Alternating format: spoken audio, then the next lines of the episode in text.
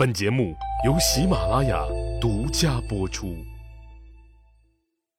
上一集里，我说到了演技不咋样的触龙打算去劝进太后的事儿。触龙终于挪到了太后面前，他直接跪了下去，请罪说道：“老臣的脚已经病了很久了，马上就要丧失走路的能力了。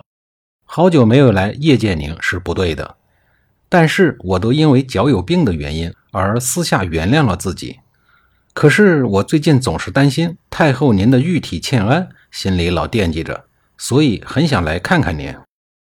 太后假装附和说：“哎呀，我老婆子的身体也是快不行了，脚也不行了，你看走路都要靠手推车了。”第一回合，两个各怀心思的人打了一个平局。触龙接着说：“您老的胃口还好吧？”每天该吃的、该补充的营养，您没有减少吧？太后说：“嗨，别提了，吃不了什么东西了，每天也就靠喝点粥罢了。”初龙说：“哦，老臣现在的胃口也很不好，吃嘛嘛不香，但还保持着坚持锻炼的习惯，只是呢，走不了多远，每天也就走个三四里路吧。为了能够稍微增进一点食欲，对身体也能有所调剂，不是？”太后说：“哎呦，那我老婆子可做不到。”聊到这儿的时候，太后一直紧绷的脸色稍微缓和了一些。况且脸一直老绷着也挺累的，不是？还是放松的时候脸才舒服。触龙继续讲故事，说有一个很小很小的事儿，我想和您说说。老臣最小的列子舒淇很不成才，但是吧，老臣还偏偏最爱他。希望能派他到侍卫队里来凑个数，终生来保卫王宫，所以冒着死罪来禀告您，走个后门。太后说：“哦，这是一件小事，您放心，我答应了。”太后心想：“你演了半天，憋了半天，就为这么一点小事儿啊？早知道我不故意的绷着脸了，绷的脸上皮肤怪酸的。”太后的心理防线就快要解除了。在他内心思想活动最丰富的时候，嘴上还不忘体贴地说了几句话，说：“王宫的侍卫队是一个高风险的工作，成天打打杀杀的。您的爱子今年多大了？能干危险工作吗？”楚龙说：“十五岁了，虽然还小，但是我希望在老臣没有死的时候，就先拜托给太后您老人家。”太后说。你们当爹的都是最宠爱自己的小儿子吗？触龙回答说：“比做母亲的更爱。”太后听了以后笑着说：“妇道人家都特别喜欢小儿子。”触龙说：“依老臣个人的看法，老太后您爱女儿燕后要胜过爱长安君的。多说一句，燕后是太后的女儿，因为一桩政治婚姻远嫁到了燕国。”太后说：“哟，那您可错了，这还真比不上对长安君爱的深。儿女情长的事情，两个人就这么不经意中东拉西扯的扯上了，越聊越有话题。”初龙说：“父母爱子女，就要为他们考虑的深远一点。老太后，您把燕后出嫁到遥远的燕国时，您抱着她的脚为她哭泣，是想着她要从此远去，从此母女分别，这真是让人够伤心的。”燕后出嫁以后，您并不是不想念她，每逢祭祀，您一定为他祈祷吧？祈祷他千万别再重返到赵国生活。这是因为从长远的角度考虑，希望他能婚姻幸福，希望他的子孙可以代代相继在燕国为王。太后说道：“的确是这样的。”触龙说：“从现在往上数三代人，一直数到赵国的开国君主建国的时候。”赵国君主的子孙，凡是被封为侯的，他们的后代还有能继承爵位的人吗？太后老老实实的回答说：“一个都没有。”触龙说：“不只是赵国，其他诸侯国的子孙有吗？”太后说：“我老婆子从来没有听说过。”触龙说：“这是由于离得近的灾祸落到了自己的身上，离得远的灾祸就落到了子孙的头上。”再说了，君王的子孙就都不是好人了吗？太后对这个问题充满了兴趣，马上急切地问道：“那是什么原因啊？”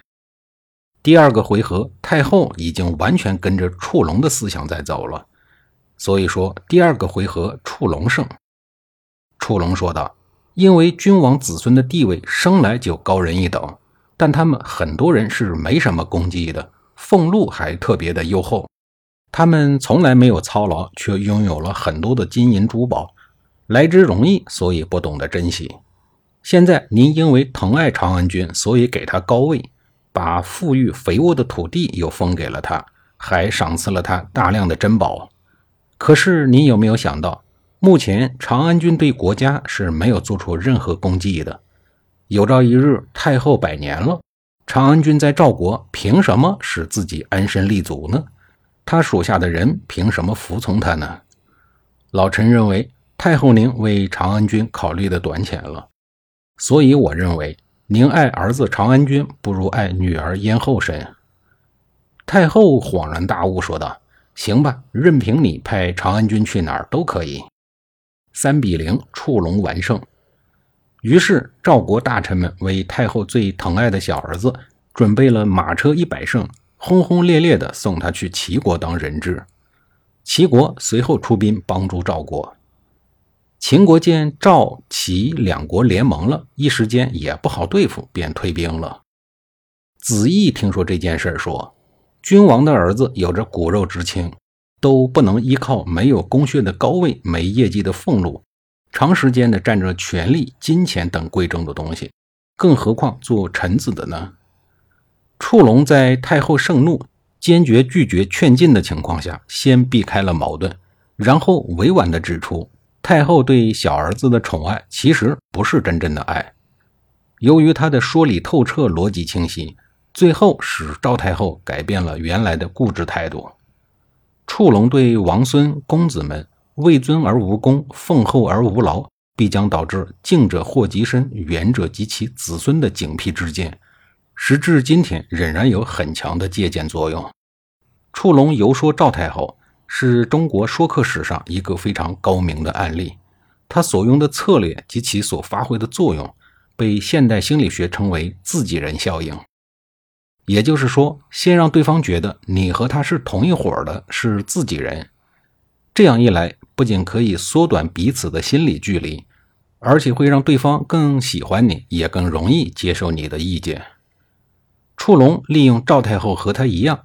年老、身体亚健康、时振不愈，同样宠爱小儿子的共通点切入，引起了赵太后的共鸣，让太后觉得触龙和他是一波的，进而达到了触龙意在言外的游说目的。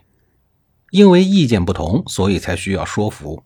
要想让对方接纳，最好不要站在他的对面，而应该跟他站在同一边说话。